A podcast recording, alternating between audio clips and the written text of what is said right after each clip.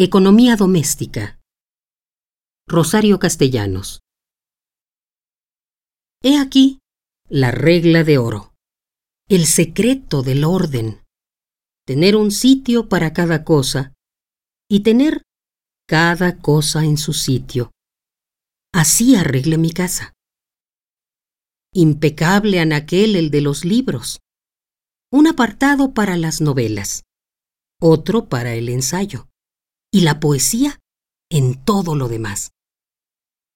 Si abres una alacena, huele a espliego, y no confundirás los manteles de lino con los que se usan cotidianamente. Y hay también la vajilla de la gran ocasión, y la otra que se usa, se rompe, se repone y nunca está completa. La ropa en su cajón correspondiente, y los muebles guardando las distancias y la composición que los hace armoniosos. Naturalmente que la superficie, de lo que sea, está pulida y limpia. Y es también natural que el polvo no se esconda en los rincones. Pero hay algunas cosas que provisionalmente coloqué aquí y allá, o que eché en el lugar de los trebejos algunas cosas.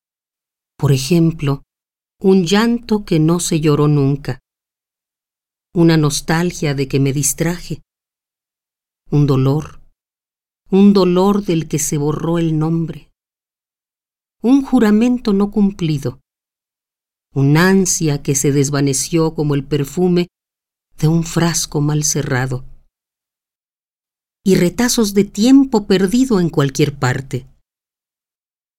Esto me desazona.